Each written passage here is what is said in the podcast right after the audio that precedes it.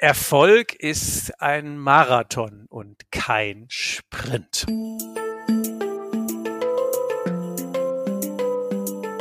»360 Grad von Chef zu Chef«. Der Unternehmer-Podcast der VR-Bank Würzburg.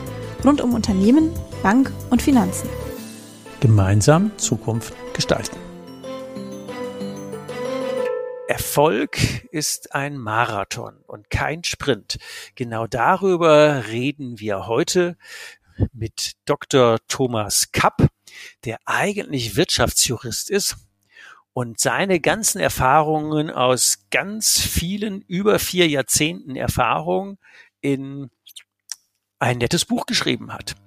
Und genau über diese 42 Kapitel, 42 Erfolgsfaktoren auf dem Weg zum Ziel eines Marathons reden wir heute. Also erstmal herzlich willkommen, Thomas, bei uns heute hier im Podcast. Ja, ich freue mich, dass ich da sein darf, Ulrich. Ja, gerne. Wir geben ja zusammen, äh, das ist ja unsere Connection im Mentorenverlag, unsere Bücher raus und dann haben wir uns mal connected, was passt da so zusammen. Und ähm, wenn es um Erfolg und leichter und menschlicher und nachhaltiger geht. Und wie kriegt man das denn hin? Dann ist es ja schon spannend, dass du als Wirtschaftsjurist all deine Expertise mal in 42 Kapitel zusammengeschrieben hast. Warum sind es denn 42? Äh, ja, äh, ich muss ein bisschen ausholen, sonst gibt es, äh, sonst gibt es keine richtige, keine richtige, richtige gerne, Story. Gerne. Ähm, das Buch ist eigentlich entstanden aus einem Betriebsunfall. Ähm, ich habe äh, mit 60 Jahren meine anwaltige Tätigkeit beendet und äh, hatte dann unter anderem vor, ein Mentoring-Programm an der Universität Tübingen zu installieren und da meine äh, Erfahrung als Anwalt, aber sagen wir auch ein bisschen darüber hinaus äh, die, ich sag mal Soft Skills, die man als Anwalt äh, so braucht, äh, auch auch jungen Studentinnen und Studenten zu vermitteln und ähm, wollte das dann auch über den, den, den rein anwaltlichen Bereich ein bisschen äh, auf einer allgemeineren, breiteren Basis äh, aufbauen, um damit auch andere Fakultäten letztendlich für dieses Thema zu interessieren. Lange Rede, kurzer Sinn. Ich bin da mit meinem Petitum äh, beim Dekan, den ich kannte, äh, eingestiegen und der hat mich dann an irgendeine Stelle in der Uni verwiesen. Und um es kurz zu machen, ich wurde dann an fünf andere Stellen mit Studienberatung, Berufsberatung und äh, was es alles gab, da verwiesen. Und nach einem Jahr war ich wieder beim Dekan. Äh, das heißt, keiner fühlte sich mhm. zuständig. Ähm, hatte mich auf der einen Seite ein bisschen enttäuscht. Auf der anderen Seite war mir klar, ich war auch selber nicht ganz gut äh, vorbereitet. Und zwar vielleicht inhaltlich hatte ich die Themen noch nicht so ganz durchdrungen, auch noch in der, in der Form, in der Darbietung noch nicht so ganz ähm, äh, vermitteln können, um was es mir eigentlich geht. Und nach dieser Schlappe hatte ich gesagt, okay, jetzt setz dich mal hin und versuche mal dieses Thema ein bisschen zu strukturieren und für dich äh, etwas tiefer gehen zu arbeiten. Und dann kam ich auf äh, äh, die Idee, das mal in, in, in Kategorien herunterzubrechen. Und ich sage ausdrücklich Kategorie, nicht Faktor, weil ich sage, Kategorie ist letztendlich eine Dekonstruktion von bestimmten ähm, äh, ja, Faktoren, die äh, üblicherweise für den Erfolg sozusagen äh, ins Spiel gebracht werden. Dann, also 42 Kategorien genau. für Erfolg. Und wenn man die von Kapitel oder von Kategorie zu Kategorie durchläuft, ähm, wird man dann automatisch erfolgreich, weil Marathon, wenn man dann durchläuft, die 42 Kilometer, also ist ja vielleicht auch zufällig mit dem Marathon und der 42, keine Ahnung, könnte ja sein, ja. Ähm, kommt man denn auch dann zum Ziel? Ähm, es kommt jeder zu einem bestimmten Ziel, aber äh, um das vielleicht zu ergänzen, ich habe ja dann mal meine anwaltlichen Tätigkeit eine Coaching-Ausbildung gemacht und bin seit sechs Jahren in eigener äh, Coaching-Praxis tätig. Und äh, ein Coach wird nie die Garantie für sozusagen den Erfolg seines Coachings übernehmen. Warum? Weil seine Aufgabe ja eigentlich ist, äh, Potenziale zu entwickeln, Perspektiven äh, neu ins Spiel zu bringen. Was der Einzelne daraus macht, ist eine andere Sache. Was ich aber glaube, ist, ich würde ja. mal sagen, was ich biete, ist eine Leiter, aber hochsteigen muss man dann selber. Und ob man schnell hochsteigt, ja, langsam hochsteigt, ob man barfuß hochsteigt, ob man vorwärts oder rückwärts hochsteigt, das ist dann jedem Einzelnen überlassen. Er kann die Leiter auch noch woanders aufstellen. Hm, möglicherweise kann er sagen, Teile dieser Leiter gefallen mir nicht, da will ich ein, ein, einige Teile ersetzen oder anders machen. Äh, äh, es ist jedenfalls, äh, und deshalb ist mein Buch ein gewisse Herausforderung. Es ist keine, kein Kuschelbuch, wo man nur was liest und sagt jetzt ganz angenehm und dann hab ich's, sondern es zwingt sehr stark, äh, selber Gedanken zu entwickeln, Dinge zu reflektieren, äh, sich über Vorstellungen, die man so im Leben mit sich herumträgt, mal nachzudenken, stimmt das eigentlich? Äh, habe ich da vielleicht bisher einen falschen Ansatz gewählt? Habe ich da eine falsche Perspektive gehabt?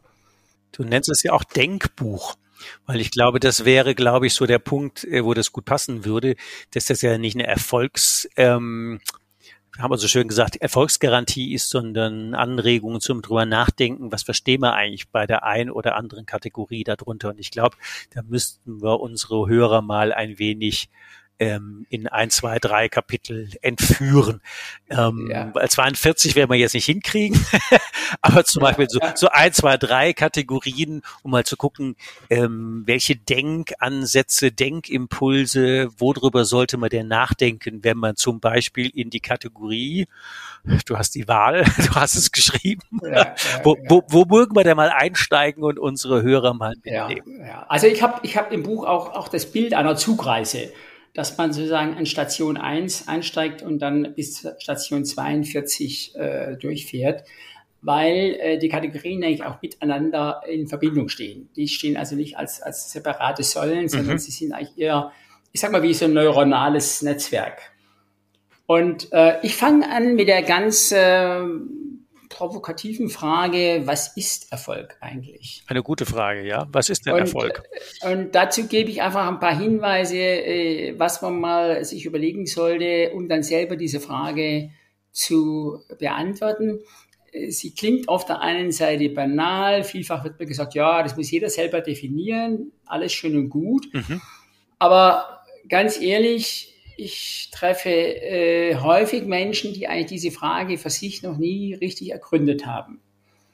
Und äh, dann gibt es natürlich so diese klassische äh, Antwort, ja, das ist einmal so dieses typische Bild, was uns in den Hollywood-Filmen auch gezeigt wird, nicht? Erfolgreicher Banker oder, oder Immobilienmakler oder Politiker, glücklich verheiratet, zwei Kinder, Haus, äh, äh, zwei Autos, zwei Autos vor der Garage und dann hat er Erfolg. Doppelgarage, genau. Mit Doppelgarage natürlich, genau. ja. Ja, ja. Und, und ähm, ist ein bisschen flach. Das mag, mhm. das mag durchaus sein und ich kritisiere das überhaupt nicht. Also das, das, das steht mir völlig fern, weil ich sage, nein, ich bin ja so ein bisschen so ein äh, Katalysator. Äh, ich möchte nur anregen, mal dieses Bild kritisch zu prüfen. Ist das überhaupt meins?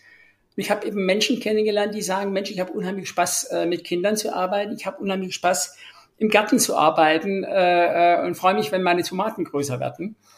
Andere haben Spaß, sich sozial zu engagieren. Andere sind überzeugte Anwälte und kämpfen für die Umwelt, für die Menschenrechte oder für alle möglichen Dinge. Und die sagen, ja, Geld ist eigentlich schön und gut, ich muss aber meine Miete ja auch bezahlen. Aber ob ich jetzt ein oder zwei mehr Nullen auf meinem Konto habe, wenn ich sozusagen meinen normalen Lebensbedarf decken kann, ist mir eigentlich nicht so wichtig. Das ist ein guter Punkt, auch zum drüber nachdenken. Ähm, Finde ich, finde ich gut. Würde ich auch genauso unterschreiben, zu sagen, was ist denn Erfolg? Erfolg ist nicht die Menge von Kohle auf dem Konto. Genau. Und dann kommt das zweite Kapitel, was ist Glück? Mhm, okay. Das ähm, ist auch nicht so ganz einfach, weil es auch das hier teilweise, ich sag mal, primitive und flache Vorstellungen gibt. Eine meiner Thesen ist, dass ich sage, also ein permanenter, ja fast orgiastischer äh, Glückszustand ist auf Dauer gar nicht durchzuhalten. Da sind wir sozusagen wieder bei dem Thema mit dem Werken äh, auf und ab. Äh, äh, Glück ist also, da gibt es einen Peak, da gibt es aber auch so mal erstmal mal so ein bisschen eine Situation, wo, wo man also jetzt nicht ausrastet und im Flow ist, sondern wo einfach mal ein ganz normaler Tag ist. Äh, da ist dann vielleicht auch nur Zufriedenheit oder Sinn oder, oder Hingabe oder so auch eine, eine, eine Qualität, die, die den Menschen trotzdem aber Anführungszeichen glücklich macht. Und da habe ich so zehn Stufen entwickelt, also quasi von ganz oben bis ganz unten. Mhm. Und äh, ähm, äh, einfach mal zu zeigen, was, was mir so eingefallen ist. Ich nenne das Glücksstufen.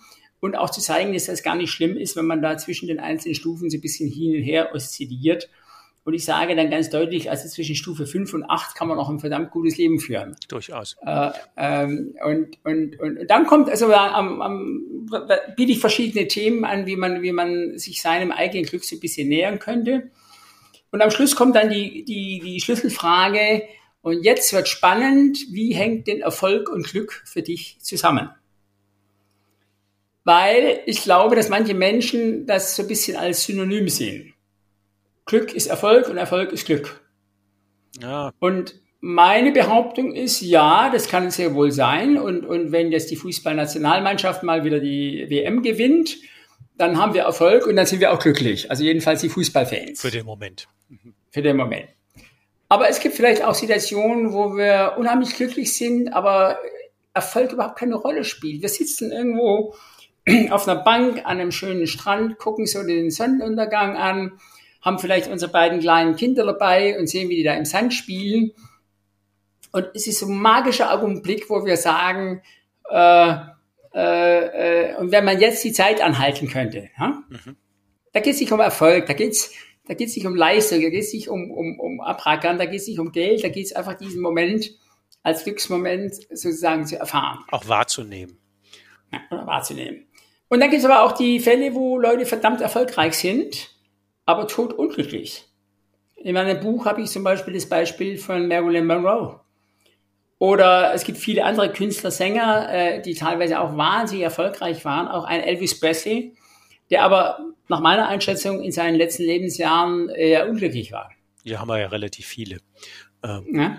Und, und deshalb, äh, ich glaube, das ist ganz wichtig, dass man das ein bisschen, bisschen auseinanderhält und ähm, sich dadurch das Leben ein bisschen leichter macht und sagt, okay, ich kann auch mal Erfolg haben, ohne glücklich zu sein. Ich kann aber auch mal glücklich sein, ohne Erfolg zu haben. Ich muss jetzt nicht so zwanghaft äh, miteinander verkleben. Und dann ist ja immer die Frage noch die Reihenfolge. Also da gibt es ja vielleicht, wahrscheinlich kennst du da auch diesen Dr. Oliver Haas, heißt der, glaube ich, ähm, Corporate Happiness. Ähm, der sagt ja, ähm, es ist nicht so, dass erfolgreiche Menschen glücklicher sind. Es ist andersrum. Dass glückliche Menschen erfolgreicher Menschen sind. erfolgreicher. Ja, genau. Das, das, und, das glaube ich auch. Und so rum, und wenn man das jetzt aufs normale Wirtschaftsleben unserer hoffentlich vielen Zuhörer überträgt, zu sagen, überlegt doch mal an der Stelle, was ist denn die Reihenfolge, die ihr mit euch umgeht? Wem turnt ihr eigentlich hinterher oder auch wem jagt ihr eure Mitarbeiter hinterher? Ist es möglicherweise viel schlauer, solche, immer den Moment, Sonnenuntergang, Kinderspielen, wie auch immer, so Glücksmomente zu nehmen und auf denen diesen Erfolg aufzubauen, wie dem Erfolg nachzuhasten und zu sagen, wenn ich dann erfolgreich bin, dann bin ich glücklich und plötzlich mal 50 Jahre älter und denke ich, okay, holy shit, was war das denn? Absolut, absolut. Stimme ich, stimme ich vollkommen zu. Ich glaube auch Glück ist zunächst einmal äh, sehr stark eine Frage der inneren Einstellung. Und äh, ich glaube, viele Menschen machen ihr Glücksempfinden sehr stark von äußeren Faktoren abhängig. Wenn sie sagen, wenn das und das so ist und wenn ich dann mal das Haus habe und die ideale Frau und, und, und den Sportwagen und so, dann bin ich glücklich. Und dann ist es immer so eine Aufschieberitis, äh, die durchs ganze Leben geht anstatt im Moment zu sagen, jetzt bin ich glücklich und das kann mir auch keiner nehmen, weil äh, die Determinanten meines Glücks, die trage ich in mir. Die definiere ich selber und die kann ich für mich selber so äh, jonglieren, sage ich mal, dass ich nicht von der Zustimmung äh, anderer, von irgendwelchen Entwicklungen, äußeren Umständen abhängig bin. Ähm, viele Partnerschaften haben ja das große Problem, dass der eine Partner an den anderen oder wechselseitig die Erwartung besteht, dass der andere einen glücklich macht. Mhm. Viel Spaß. Ja. Es wird leider, es wird leider auch durch die, die Filmindustrie, gerade die aus Hollywood, teilweise sehr stark befördert. Ähm, und äh, das kann auf Dauer nicht gut gehen und äh, bringt auch ein, äh, ich sag mal, eine unerhörte Erwartungslast in die Beziehung rein, die eigentlich den anderen auf Dauer überfordert diese, diese Wenn-Dann-Falle nenne ich die immer. Ähm, also ich habe die bei mir in den Programmen oder in meinen, wenn, wenn ich mit Leuten unterwegs bin, immer als mega Beschleunigungsfaktoren für deren Hamsterrad, weil wenn du nicht aus dir heraus glücklich bist und du wirst es dann, wenn dann, äh, dann rennst du ja wie ein Bekloppter im Hamsterrad. Das, ich will nicht sagen, überlebt ja kaum einer, aber das Thema Burnout, Stress, Überforderung, äh, viel zu viel und äh, viel zu unerfülltes Arbeiten ähm, hängen dann genau in diesen Wenn-Dann-Fallen. Das wäre auch eine gute, wir hatten es eben so diesen Zeitpunkt genießen, weil ein Kapitel ähm, mein Lieblingsthema Zeit. Dem hast du ja auch ein Kapitel gewidmet. Was sind denn deine Grundüberlegungen zum Thema Zeit? 360 Grad von Chef zu Chef. Der Unternehmer-Podcast der VR Bank Würzburg. Rund um Unternehmer, Bank und Finanzen. Gemeinsam Zukunft gestalten. Ja, äh, ich habe heute Mittag nochmal, es äh, ist gerade noch in der Redaktion nochmal an dem Thema gearbeitet, weil es mich nicht loslässt und immer wieder neue, neue Aspekte äh, reinkommen. Ich fange an mit der Frage, was ist eigentlich Zeit? Mhm. Äh, ich stelle also die These auf und sage, äh, ein Zeitmanagement gibt es gar nicht. Warum? Weil es eigentlich Zeit nicht gibt. Okay. Und ähm, das wird dann jetzt schon ein bisschen philosophisch. Aber äh, Einstein hat mal so schön gesagt, äh, als man ihn gefragt hat, er sagte ja, Zeit ist, was die Uhr anzeigt. Mhm. Äh, das war ein bisschen, ein bisschen ironisch, da hat er sich über den Fragesteller so ein bisschen auch lustig gemacht. Aber er sagt im Prinzip, äh, äh, auch ich als Astrophysiker, äh, ich kann das Zeit einfach gar nicht greifen. Und wenn man Eckhart Tolle zuhört, dann sagt er eben, Zeit ist eine Illusion, es gibt sie nicht. Zeit und Ewigkeit sind mehr oder weniger das Gleiche. Und Vergangenheit und Zukunft sind rein äh, menschliche, mentale Konstrukte. Also wenn man einen Hund nimmt dann wird ein Hund sich mit dem Thema Zeit nie befassen. Der Hund ist immer in der Gegenwart. Der Hund ist immer jetzt. Ja, deshalb kann, der Hund, deshalb kann der Hund auch keinen Wurstvorrat anlegen, weil er sagt, jetzt bin ich da, jetzt sind die Würste da, jetzt werden die gefressen. Und wenn es mir nachher schlecht ist, ist es mir egal, aber ich denke es nicht an den Winter. Und er freut sich auch immer, wenn man zwei Minuten aus der Tür war, genauso wie wenn man zwei Stunden weg war oder zwei Tage, weil der hat ja das Thema Zeit nicht. Genau. Er hat immer jetzt. Ja, ja. Es gibt ja, es gibt ja auch herrschen, den, herrschen ist da und herrschen ist nicht da. Das sind die zwei Zustände. Genau. Es gibt ja diesen schönen Witz. Ich habe ihn jetzt nicht im Buch. Ich muss da also Disclaimer machen. Ähm, äh, äh, was ist der Unterschied zwischen einer Ehefrau und einem Hund? Das ist ganz einfach. Wenn man beide mal eine Stunde lang den Kofferraum einsperrt und dann den Kofferraum wieder öffnet, der Hund freut da kommt der Hund raus und freut sich. Bei der Ehefrau ist es wahrscheinlich nicht so. Aber das kommt, das kommt das daher, das kommt daher, weil die Ehefrau natürlich sich erinnern kann und sagt, ich habe da eine gottverdammte Stunde in diesem blöden Kofferraum gesaugt ja, oder gelegen. Das macht der Hund nicht. Der Hund ist jetzt da und freut sich, dass jetzt wieder was Positives passiert. Ja, der, der weiß doch keine Schuld zu, das ist ja auch gut. Ähm, also die Frage, was ist Zeit, ist, glaube ich, ganz wichtig, weil viele Menschen, äh, die das Wort Zeitmanagement gebrauchen, in ihrer ganzen Denkstruktur so veranlagt sind, dass sie denken, sie könnten tatsächlich Zeitmanagement managen und das können sie nicht.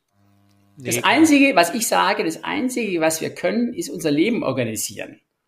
Aber die Zeit können wir nicht managen. Nee, wir können Prioritäten setzen, wir können unser Leben organisieren, wir können gucken, mit wem, wo, wie, ähm, für was, mit was, wozu verbringen wir Zeit. Ähm, aber die Zeit an sich, die läuft ja immer. Also genau. 24, 24 7 und für jeden Mensch gleich. Und das kann man nur überlegen, wie füllen wir das so zum Thema Glück oder Erfolg oder Erfüllung, dass wir von dieser Zeit für uns was haben und nicht nur einfach verdatteln. Da hattest du auch den Begriff der der Zeitvampire mal ähm, genau. im Vorgespräch äh, erwähnt. Was sind denn Zeitvampire? Äh, ja, also das ist ein bisschen eben, eben die Vorstellung, ähm, wenn man mit Menschen spricht, kommt die Antwort, ich habe keine Zeit. Weil, weil sie deshalb keine Zeit haben, weil permanent alle möglichen Vampire an ihnen saugen. Äh, und, und sie sagen, ich habe keine Zeit, ich bin jetzt so beschäftigt, meine Vampire sozusagen äh, glücklich zu machen. Und ich habe deshalb eine Zauberformel des Zeitmanagements entwickelt. Okay, bin gespannt. Und ähm, da ich ja gerne ein bisschen mehr auf der Meta-Ebene arbeite, sind es nur sieben Punkte. Mhm. Es gibt ja heute, äh, ähm, äh, wenn man Seibert liest oder andere äh, äh, Koryphäen auf, auf dem Gebiet des äh, Zeitmanagements. Der, ist, ja auch schon 40 Jahre im Markt, der Herr Seibert. Ja, ja. Aber äh, nee, ich finde ihn auch gut. Ich habe ich hab auch einige Bücher von ihm auch gelesen und, und aber äh, wenn ich mir überlege, da sind so viele Tipps drin und mach dies und mach jenes und so. Ich frage mich in der konkreten Situation, habe ich das dann alles parat? Im Zweifel Nein. nicht. Und dann bin ich aber, dann ist es nicht so, dass ich von den 1000 Tipps 100 oder 50 parat habe, sondern ich habe irgendwie dann gar nichts. Das ist dann irgendwie Schall und Rauch. Und ich habe nur sieben Punkte. Ich werde die mal kurz, kurz zitieren und dann gehen wir sie mal durch. Mhm. Der erste Ansatz ist mal die Frage, was muss ich eigentlich? Und da geht es für mich darum, dass wir wieder Wahlfreiheit zurückgewinnen, dass wir nicht oft sagen, also wie oft sagen wir, ich muss jetzt das und das machen. Und ich hinterfrage das und sage, mach dir mal eine Liste, schreib alles auf, was du denkst, was du musst, und dann mach einen schönen Spaltenstrich und dann gehst du nochmal kritisch durch, was du tatsächlich musst und was tatsächlich der Schaden ist oder der Nachteil ist, wenn du eine bestimmte Tätigkeit, die du angeblich musst, nicht tust. Ich würde das Wort muss ja am liebsten streichen. ja, ja. Ja, ja, aber gut. Okay. Ich glaube, ich glaube, nein, es ist ja so. Äh, äh, äh, ich will ja nicht völlig abheben. Wenn ich ein dreijähriges Kind habe und es fällt die Treppe runter, dann muss es und liegt da unten Blut verschmiert und hat beide Beine gebrochen, dann kann die Mutter schlecht sagen, ich muss gar nichts. Das ist, ist einfach äh, außerhalb des, des, des Vorstellbaren. Natürlich wird sich um das Kind kümmern, sie wird ein, das Kind ins Krankenhaus fahren und, und es wird ärztlich versorgt. Sie werden alle Prioritäten dahin verschieben, dass genau. es dem Kind wieder gut geht. Und das, und das sind Situationen, wo ich in der Tat sage, ja, da könnte man tatsächlich sagen, da muss ich was tun. Ja? Und ähm, aber, aber die Frage muss, ist, muss, aber ich muss jetzt nicht die Spülmaschine ausrahmen. Das kann ich jetzt machen ja, und ich kann es auch lassen. Ja, aber die Frage ist, kann ich, kann ich wählen und sagen, ja, das tue ich auch bewusst, weil es mir wichtig ist. Genau, dann ist es okay. Und dann habe ich Wahlfreiheit gewonnen, weil ich glaube, äh, bei 50 Prozent aller Dinge, wo wir angeblich sie tun müssen, ich muss jetzt meine Tante besuchen, ich muss irgendwie meiner Schwiegermutter irgendwie helfen, ich muss meinem Bruder beim Umzug helfen, ich muss meinem Sohn, ich muss, ich muss. Wenn man da mal ehrlich ist, da gibt es einige Punkte, wo man sagt, naja, ich fühle mich irgendwie verpflichtet, ich fühle mich vielleicht schlecht, wenn ich es nicht tue, oder es gibt vielleicht ein paar Konsequenzen, die ich jetzt nicht so angenehm finde. Aber einfach mal zu sagen, aber richtig müssen muss ich es eigentlich nicht. Das ist einfach für mich mal eine Gedankenübung, um mal wieder ein bisschen, bisschen locker zu werden. Leute, die mit dem Zeitmanagement Probleme haben, sind meistens eher verkrampft. Ganz oft. Und diese Verkrampfung, die will ich einfach ein bisschen lösen. Zweiter Punkt. Mhm. Du hast schon angesprochen, Prioritäten setzen. Prioritäten setzen klingt sehr banal, ist aber gar nicht so einfach. Denn wenn ich Prioritäten setze, muss ich erstmal für mich ganz persönlich die Frage klären, was ist mir eigentlich wirklich wichtig? Genau, muss ich überlegen. Und Jetzt das ist, das ist. Das Kind in Krankenhaus fahren oder die Spülmaschine leer räumen. Genau. Die Frage wäre relativ schnell beantwortet. Genau. Die braucht man nicht lange nachdenken, weil die kristallklar ist. Bei anderen Dingen ist es halt schwieriger. Genau. Da muss ich, und, in und, Anführungszeichen, muss ich was abwählen oder höher oder runter kategorisieren. Und, da haben sich eben auch so durch Gewohnheit, durch Tradition, durch was auch immer, alle möglichen Dinge ergeben, wo man irgendwie denkt, das ist furchtbar wichtig, das muss ich jetzt tun. Aber wenn man mal ein bisschen kratzt, man sich tatsächlich mal die Frage stellt, ist mir das eigentlich wirklich wichtig? Würde ich, wenn, wenn mir ein Arzt sagt, du hast doch äh, zwei Wochen zu leben, würde ich dann diese Aktivität auch noch machen? Das ist ein bisschen so eine Kontrollfrage. Ne? Und da ja, wird nämlich plötzlich äh, das, das, das, der Pool, der Pool der Prioritäten wird nämlich ein bisschen kleiner. Das führt zu einer weiteren Entschlackung und Entkrampfung. Dann der nächste Punkt ist Delegation, Delegieren. Mhm. Viele Menschen können nicht delegieren. Und zwar aus zwei Gründen. Der eine Grund ist, das sind unsere Perfektionisten, die sagen, ja, bevor ich das jetzt delegiere und erkläre, dann mache ich es doch lieber selber. Dann wird's gut und, und, ne, und dann, dann ich traue es dem anderen nicht so ganz zu. Einer der nettesten Fehler, die man eine Führungskraft machen kann. Genau. genau. Und das Zweite ist, dass wir beim Delegieren oft das Gefühl haben, ähm, also auch jenseits des Perfektionismus, die anderen, die machen es dann nicht so richtig, die machen es nicht schnell genug, die machen es nicht so, wie ich es haben will. Ähm, und die sind ja auch nicht so richtig motiviert. Das heißt, Delegation ist auch immer ein bisschen verbunden mit einer Führungsqualität. Ich muss den anderen motivieren, ein bestimmtes Ergebnis für mich zu erzielen, eine bestimmte Aufgabe zu übernehmen und im Vertrauen, dass er das auch ordentlich hinbekommt. Und ich muss die richtigen Leute aussuchen. ich kann dann nicht, ich kann dann nicht äh, irgendjemand nehmen und der ist dann völlig ungeeignet und unmotiviert und dann wird es mit der Delegation nicht. Das heißt, Delegation ist, ist eine Herausforderung. Mhm. Und ich muss es auch rechtzeitig tun. Kleines Beispiel aus meiner Anwaltspraxis. Ich hatte einen Partnerkollegen, den ich persönlich und fachlich sehr schätze, aber er hat eine große Schwäche. Er hat immer alles an sich gezogen. Also sein Schreibtisch ist übergequollen mhm. mit unerlegten Aufgaben, unerlegten Mandaten. Der Mandant hat schon dreimal angerufen, wann denn seine Sache endlich bearbeitet werde. Und als er richtig merkte, jetzt, jetzt wird der Schmerz äh, richtig groß, dann hat er sich Leute gesucht, die ihm äh, helfen können, wo er was delegiert. Dann war aber die Zeit, sich in sowas einzuarbeiten und was Vernünftiges zu produzieren, so kurz, dass das in vielen Fällen völlig in die Hose ging. Ja?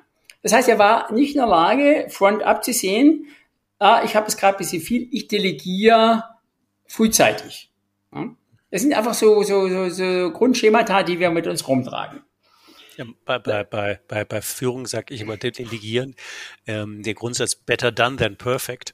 Wir haben ja. ja ganz, ganz viele ja, Chefaufgaben. Wir haben natürlich auch andere Aufgaben, die sowieso keine Chefaufgaben sind, aber die man dann irgendwie bei uns horten und weil das ja so viele sind, sie dann nicht erledigen. Statt damit zufrieden zu sein, ich gebe sie an jemanden, der macht irgendwie eine 80 oder 90 Prozent Lösung, aber damit ist es erledigt und es ist vom Tisch und alle Leute sind happy und die können wachsen und wir haben unsere Ruhe und es ist wirklich zeitnah für Kunden oder wen auch immer erledigt.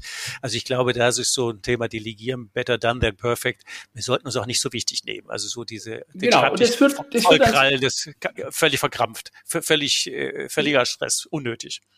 Ja, ja, und ich führe zum nächsten Punkt. Das ist Pareto 80-20. Ja, genau. Äh, die meisten werden wahrscheinlich Pareto schon mal gehört haben. Bestimmt. Es ist letztendlich die Vorstellung, dass äh, ich im Aufwand von 20 Prozent meistens 80 Prozent des Ergebnisses erreiche. Und die letzten 20 Prozent der Perfektion kosten mich 80 Prozent des Aufwandes. Und das ist ein allgemein äh, gültiges Prinzip. Das hat ein äh, Italiener, Wilfredo Pareto, gefunden, dass er in Italien auch gesehen hat, dass zum Beispiel 20 äh, Prozent der Italiener 80 Prozent äh, des, des Vermögens äh, im Lande besitzen. Man hat festgestellt, dass Menschen, die einen Computer benutzen, ein Softwareprogramm benutzen, mit 20 Prozent der Funktionen 80 Prozent ihrer, ihrer Tätigkeiten erledigen und, und, und. Also das ist so ein allgemeines, allgemeines Prinzip. Und äh, das ist eine wichtige äh, Überlegung gerade für Perfektionisten, dass man sagt, wenn wir in vielen Fällen mit 20 Prozent, 80 Prozent erreichen können, dann reicht es oft. Wir brauchen nicht immer die 100 Prozent. Es gibt Manchmal, ja Leute, die übertreiben das nochmal, die sagen, Pareto, Pareto wäre von den 20 Prozent, die wir jetzt machen wollen, auch wieder 20, 80 zu nehmen. Dann habe ich also im Prinzip vier Prozent der Dinge, die wirklich wirken. Und mit den vier Prozent rockst du fast alles. Genau. Also wenn genau. man dann nochmal die 20 Prozent sagt, und was muss ich jetzt wirklich, wirklich, wirklich davon worauf sollte ich fokussieren? Und dann hast du im Prinzip Pareto-Prinzip 2080 und von den 20 nochmal 2080 und dann hast du im Prinzip vier Prozent der Dinge, die wirklich äh, hebeln. Und, und damit und, kommt man natürlich zeitlich für ganz, zu ganz anderen Ergebnissen, als wenn man jetzt 100 Prozent selber machen will. Genau. für am Ende ein möglicherweise nicht so tolles Ergebnis. Aber dafür sollte ich halt Klarheit haben, äh, wo man hin will. Genau. Nächster, nächster Punkt bei meiner Zauberformel ist Step by Step, also Schritt für Schritt. Das heißt, äh, wir müssen nicht alles immer auf einen Schlag machen. Ähm, es ist so, die Menschen überschätzen oft, was sie in einer Woche machen können, aber sie unterschätzen oft, was sie innerhalb von einem Jahr machen können. Mhm. Und dann sind wir auch so ein bisschen bei dem, bei dem vorher schon angesprochenen Motto, Erfolg ist ein äh, Marathon und kein Sprint. Äh, das heißt, äh, dass wir sagen, wir teilen unsere Aufgaben in kleine Schritte ein und gehen wie ein Bergsteiger eben Schritt für Schritt. Der Bergsteiger, der springt auch nicht zehn Meter hoch und ist dann auf dem nächsten Felsen, sondern er geht Schritt für Schritt nach oben. Das hat aber den Vorteil, dass er jeden Schritt unter hundertprozentiger Kontrolle hat. Ja. Es ist, äh, wenn ich jetzt über einen Graben springe, der sechs Meter breit ist, dann werden die meisten Menschen an diesem Graben, wenn sie ihn überspringen wollen, scheitern, weil relativ wenig Menschen sechs Meter sprengen können aber wenn ich das, aber wenn ich das jetzt sag mal in, in so eine in so eine kleine, jetzt sagen wir mal so eine äh, äh, Holzleiter, die dazwischen liegt, äh, in kleine Schritte unterteile, dann ist der Graben für mich äh, überhaupt kein Problem. Ja. Äh, und dann sind wir bei dem Thema Geschwindigkeit. Äh, Step by Step heißt natürlich, ich reduziere meine Geschwindigkeit, aber im Endeffekt habe ich doch eine relativ hohe äh, Erfolgsquote bei dem, was ich erreichen will am Ende. Und äh, ich unterscheide auch in meinem Buch zwischen Hektik und Schnelligkeit. Und die Hektiker sind die Nervösen, die Unkontrollierten, die Leute, die dann die Tasse äh, Kaffee fallen lassen, die plötzlich eine Computerdatei endgültig löschen und, und, und. Und derjenige, der schnell ist, der bewusst ist, der, der sehr konzentriert arbeitet, der ist vielleicht von der Geschwindigkeit ein Tick weniger, aber am Ende viel, viel weiter voraus. Und das ist auch so ein Zahn, den ich dem Leser ziehen möchte. Zeitmanagement hat nichts mit Hektik zu tun. Nochmal für uns Unternehmer. Step by Step ist ja auch sowas, wenn wir im Wandercoaching zusammen unterwegs sind und äh, die Leute, die relativ regelmäßig wandern gehen, die kennen das, die wissen, wenn die selbst in drei oder vier Stundenkilometer oder fünf Stundenkilometer einfach Schritt für Schritt setzen und dann so im Laufe eines Tages auch große Täler oder große, äh, große Weiten durchschritten haben. Ich, wow, das haben wir alles heute geschafft. Ähm, aber die machen ja nicht einen Sprint und noch einen Sprint und wieder eine lange Pause, sondern die genau. gehen einfach Schritt für Schritt immer ja. so 80 Zentimeter Schritt oder wie auch immer. Und dann merkt man, und das haben wir im Tagesalltag oft nicht, was schafft man eigentlich tatsächlich, wenn man kontinuierlich dran bleibt und einfach nur Schritt für Schritt geht. Guter Punkt. Mhm. Und äh, es ist auch, wenn man Marathonrennen anguckt, es ist oft so, der Sieger ist innerhalb der ersten fünf Kilometer nicht unbedingt an der Spitze. Der teilt sich seine Kraft ein. Und manche, die laufen die ersten fünf Kilometer wie wild, aber dann äh, merken sie irgendwie, jetzt, jetzt habe ich keine Puste mehr am Fallen zurück. Während der Sieger teilt sich seine Kräfte ein und sagt, ich habe 42, so und so viele Kilometer vor mir. Äh, ich laufe nicht langsam, aber äh, ich mache auch keinen Sprint. Und, und das ist so ein Bild, wo ich sage, äh, äh, äh gerade wenn man als Anwalt sagen wir, größere Schriftsätze oder so produziert, da geht's ja dann um 50, 100, 150, 200 Seiten oder so. Oh, yes, äh, echt dann, äh, dann am Anfang sitzt man vor einem leeren Blatt und sagt, oh Gott, wie soll ich das schaffen? Mhm. Ja gut, dann fängt man an und dann hat man mal äh, äh, zwei, drei Seiten, dann kann man ein bisschen delegieren, dann, dann fällt einem wieder was ein und so wird, so wächst es eben langsam. Man kann also, wenn man, wenn man so eine gewisse beschauliche Ader hat, auch richtig, richtig Spaß dran, das ja langsam wie so eine Pflanze wachsen zu sehen. Ja? Weil man einfach weiß, äh, es wird über die Zeit kommen. Und, und ähm, äh, das ist einfach so ein bisschen, wo ich auch sage, in der heutigen Zeit, wir brauchen Orientierung, aber wir brauchen auch ein bisschen mehr Gelassenheit, Geduld, mehr Ruhe, ein äh, bisschen mehr auch, auch mentale, emotionale Stabilität, weil ähm, dieses Internet ja eine Hektik in unser Leben gebracht hat. Und, und allein wenn man überall guckt, wo es aufblinkt und da noch eine Nachricht und dort noch, äh, wenn man dem allem folgt, dann, dann wird man ja verrückt. Hm? Ja, dass wir ein klarer Fokus haben, was dient mir und was dient mir nicht und den Rest auch möglichst ähm, abschalten oder ja. ähm, sich nicht verwirren lassen. Aber mit Blick auf die Zeit muss man tatsächlich ein bisschen Gas geben. Ich stelle dich gerade fest. Was sind denn Punkt 6 und 7? Ja, ganz kurz. Äh, Fokus, Fokus hast du schon gesagt.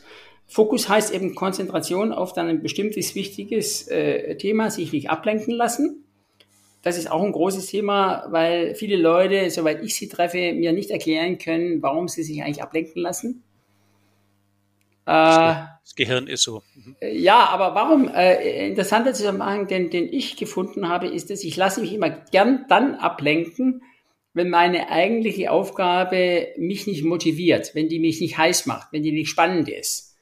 Also sag mal so, ich mache jetzt vor meiner trögen Steuererklärung dann lasse ich mich gern ablenken, dann kommt meine Tochter und sagt, Mensch, Papa, können wir spielen? Oder es ruft ja, mein ja. Freund, dann sagt, komm, wollen wir nicht in Tennis spielen, ist so schönes Wetter. Da bin ich dann immer gern dabei, wenn, wenn ich dem nachgebe. Ne?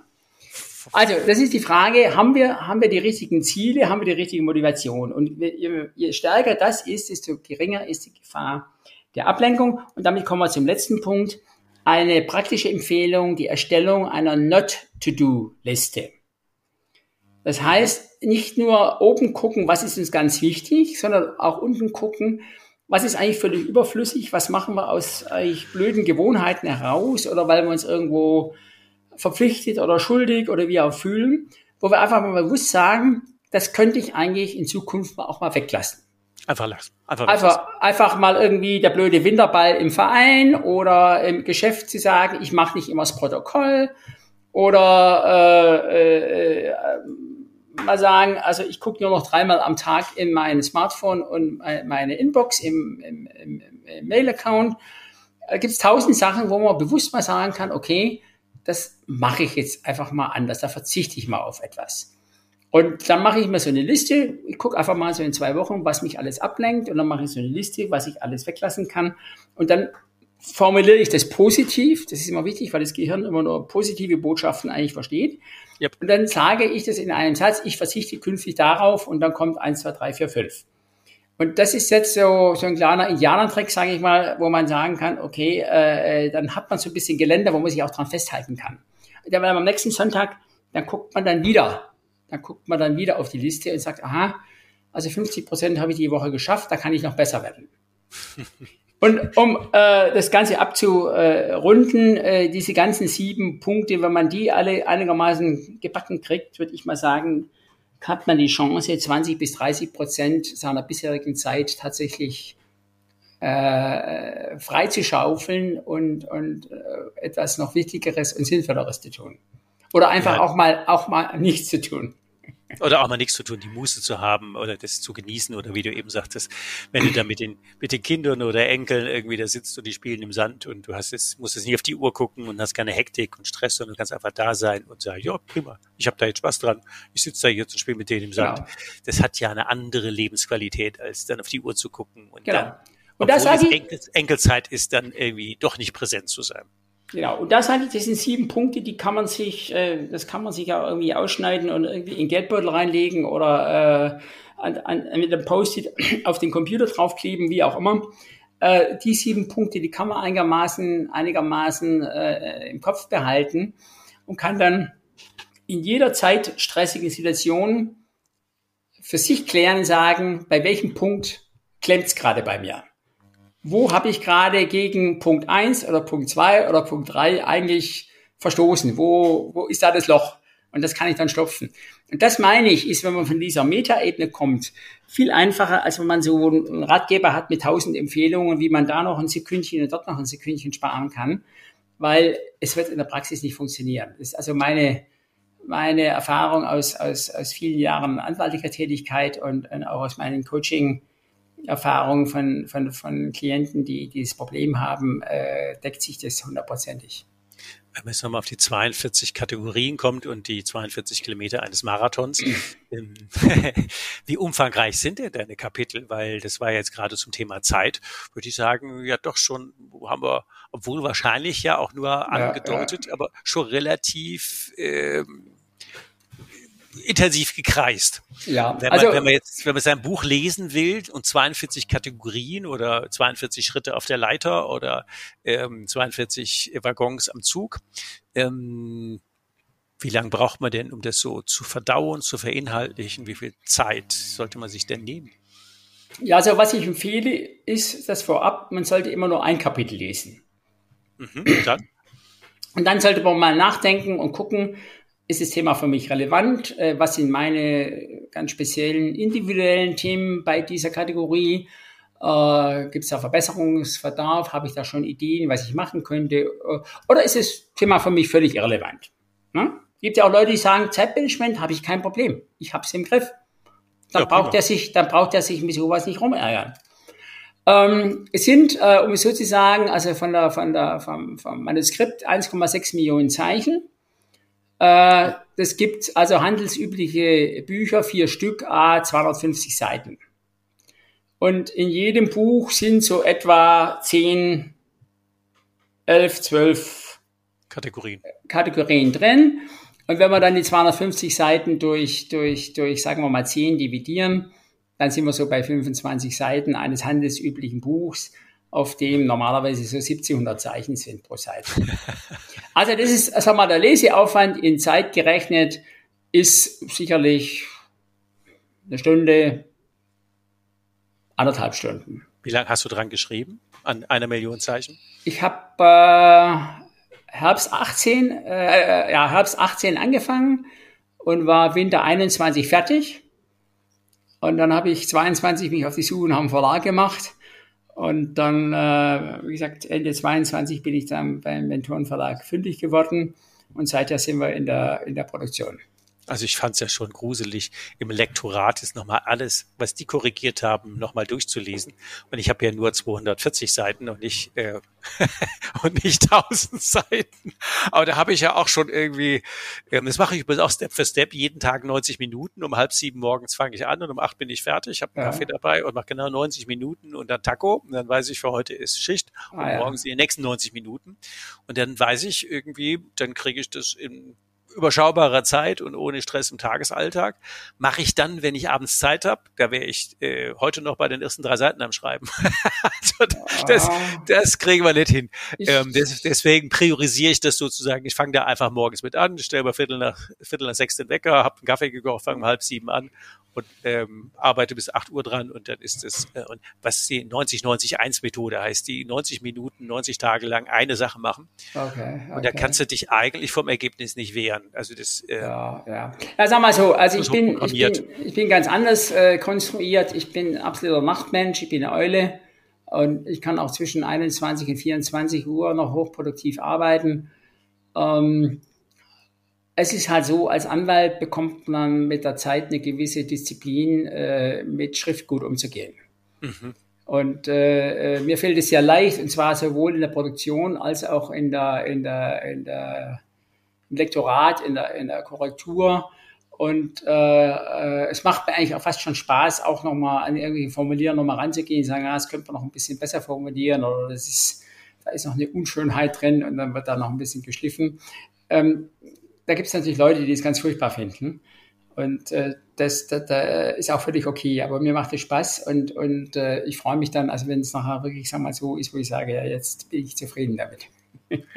ich glaube, fast als Anwalt muss man mehr Spaß an Schriftsätzen haben wie ähm, an der äh, an der ja, Juristerei. Das, das, ist aber, das ist nicht bei jedem Anwalt so. Es gibt auch Anwälte, die die Schriftsätze hassen, die da auch, auch eher ungeeignet sind. Das sind aber dann die Leute, die blendende Plädoyers halten können, die Menschen begeistern können, die auch oft sehr akquisestark sind. Die gehen abends in eine Bar und kommen dann mit drei Mandaten zurück. Ja? Das, das, das, das gibt's auch. Ja? nein, das macht ja den, den, den Anwaltsberuf so, so, so lebendig und so spannend, dass eben unterschiedliche Typen äh, äh, in diesem Beruf realisieren können. Es sind also nicht alles, nicht alles graue Mäuse. Ne? Nee, wofür auch, genau.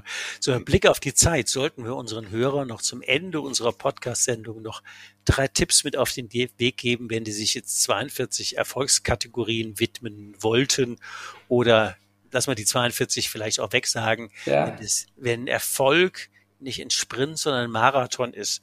Ähm, zusammenfassend, vielleicht wiederholend oder auch neue Aspekte. Was wären denn drei Tipps, die du unseren Hörern mit auf den Weg gibst zum Thema ähm, Marathon oder Sprint zum Erfolg? 360 Grad. Drei Tipps für dich. Also ähm, auf meiner eigenen Website steht der Leitsatz des alten griechischen Apollo-Tempels, erkenne dich selbst. Mhm. Es ist für mich ein ganz äh, wichtiger, zentraler Punkt, dass wir wieder Mut haben zu unserer eigenen Individualität. Gut. Weil das, das, das Erschreckende oder Erstaunliche unserer heutigen Zeit ist das, dass wir zwar Individualität irgendwo feiern und hochhalten, aber auf der anderen Seite unserer Gesellschaft uns auch sehr stark in konformistische äh, äh, Systeme und, und Korsette begeben. Absolut. Mhm. Und äh, da wieder Mut zu haben, sagen, ja, ich, ich ähm, bin halt so, ich muss auch gar nicht so sein wie ein anderer, sondern ich entwickle mein eigenes Potenzial. Und damit wären wir beim zweiten Punkt, Potenzialentwicklung halte ich für ganz wichtig, weil ich der festen Überzeugung bin, dass jeder Mensch ein bestimmtes Potenzial hat, aber es wird vielfach weder von den Eltern noch von der Schule entdeckt, noch von uns selber noch, wenn es entdeckt wird, wird es entwickelt. Potenzialentwicklung hat nämlich eigentlich zwei Facetten. Das Entdecken auf der einen Seite, aber das Entwickeln auf der anderen Seite. Und das Entdecken ist ein Erkenntnisprozess und das Entwickeln ist harte Arbeit. Da, fällt, ähm, da fällt mir gerade ein, ich weiß aber den Namen nicht, ähm, aber die hat viele ähm, Musicals in, ähm, in, in, in, in Hollywood auf die Reihe gebracht. Das war ein Kind, das sich permanent bewegt hat und äh, sobald Musik einging, fand ich am Tanzen. Und dann wurden die Eltern in die Schule bestellt Und dann ging es dann darum zu sagen, ja, mit dem Kind ist was verkehrt, es bewegt sich immer. Und dann war der Lehrer zu sagen, nee, nee, ich habe sie nicht einbestellt, weil mit ihrem Kind was falsch ist, sondern lassen Sie die tanzen. Das Beispiel äh, ist mir bekannt, kommt auch in meinem Buch, ist es Gillian Lim. Mhm. Und äh, hat äh, Phantom der Oper und Ach, Phantom der Oper, genau. Ja, genau, genau. choreografiert. Und das ist genau der Punkt. Äh, und dann sind wir vielleicht beim dritten Punkt. Äh, ich hätte viele Punkte noch, aber wir wollen ja auch zum Ende kommen. Beim dritten Punkt, es gab so in den 80er, 90er Jahren so Trainer und, und Persönlichkeitstrainer und, und Coaches, ähm, die immer gesagt haben, du kannst alles erreichen, wenn du nur willst. Mhm. Das halte ich für fatal. Ich glaube das überhaupt nicht, dass jeder alles erreichen kann. Da kann er wollen, wie er will. Ich bin kein Reinhold Messner. Ich werde nicht den äh, Mount Everest ohne Sauerstoff besteigen. Und ich hätte es auch als 20-Jähriger nicht gekonnt. Ja? Äh, es hätte mich auch gar nicht gereizt. Ja? Es hätte mich auch gar nicht gereizt. Und deshalb glaube ich, wir können zu 100 Prozent unser Potenzial entwickeln. Aber wir können nicht äh, sagen, wir wollen äh, Lady Gaga sein oder Nelson Mandela oder John F. Kennedy. Äh, nein, das sind andere Menschen, die haben andere Potenziale, die sich auch gut entwickelt haben oder weniger gut, aber jedenfalls andere Menschen, die ganz andere Rahmenbedingungen haben. Und wenn ich sage, jeder kann alles erreichen, dann produziere ich hauptsächlich frustrierte Menschen, weil es einfach nicht funktionieren wird. Und ich schaue viel zu sehr auf irgendwelche Vorbilder und sagen, ah, äh, hat dann doch nicht so geklappt und vernachlässige dann die Entwicklung meines eigenen Potenzials. Und das ist eigentlich dann, das ist dann eigentlich ein Scheitern, wo ich sage, du hast im Leben Erfolg gehabt, wenn du dein eigenes Potenzial entdeckt und entwickelt hast. Das erkenne dich selber ist, glaube ich, also dieser, dieser Dreiklang mit den drei Tipps, das ist ja eine sehr schöne Abrundung, weil ich glaube, dass das eigentlich für sich jeder hat, um auf dieser Frust oder auch aus diesen Hamsterrad-Treibereien äh, rauszukommen, weil wenn du bei dir selber bist, ähm, ja, dann weißt du ja, wo du kraftvoll bist oder nicht. Aber wenn du hinterherläufst oder andere äh, versuchst nachzuahmen oder meinst, man könnte alles schaffen, man muss nur lange genug daran arbeiten, der hast ja den Bestellknopf für zehn Hamsterräder gedrückt. das kann man ja nur definitiv nicht schaffen, wobei wir ja nichts gegen Arbeit haben. Aber wenn die einfach zur Erfüllung oder zum Glück und zum Erfolg, zum Glücklichsein dient, ist sie ja gut. Aber wenn sie dann am Ende in so einer Frustpotenziale endet, Frustpotenzialschleife endet, Spirale endet, dann natürlich nicht. Also von daher ähm, sage ich schon mal herzlichen Dank für die Insights, zumindest mal in drei Kapitel oder in drei Kategorien.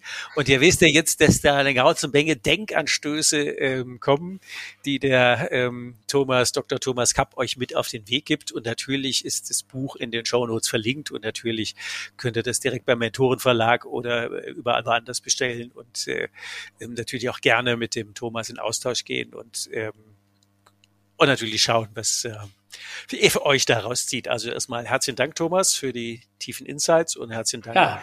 Ähm, an dich, Gerne. lieber Hörer, dass ihr wieder dabei wart.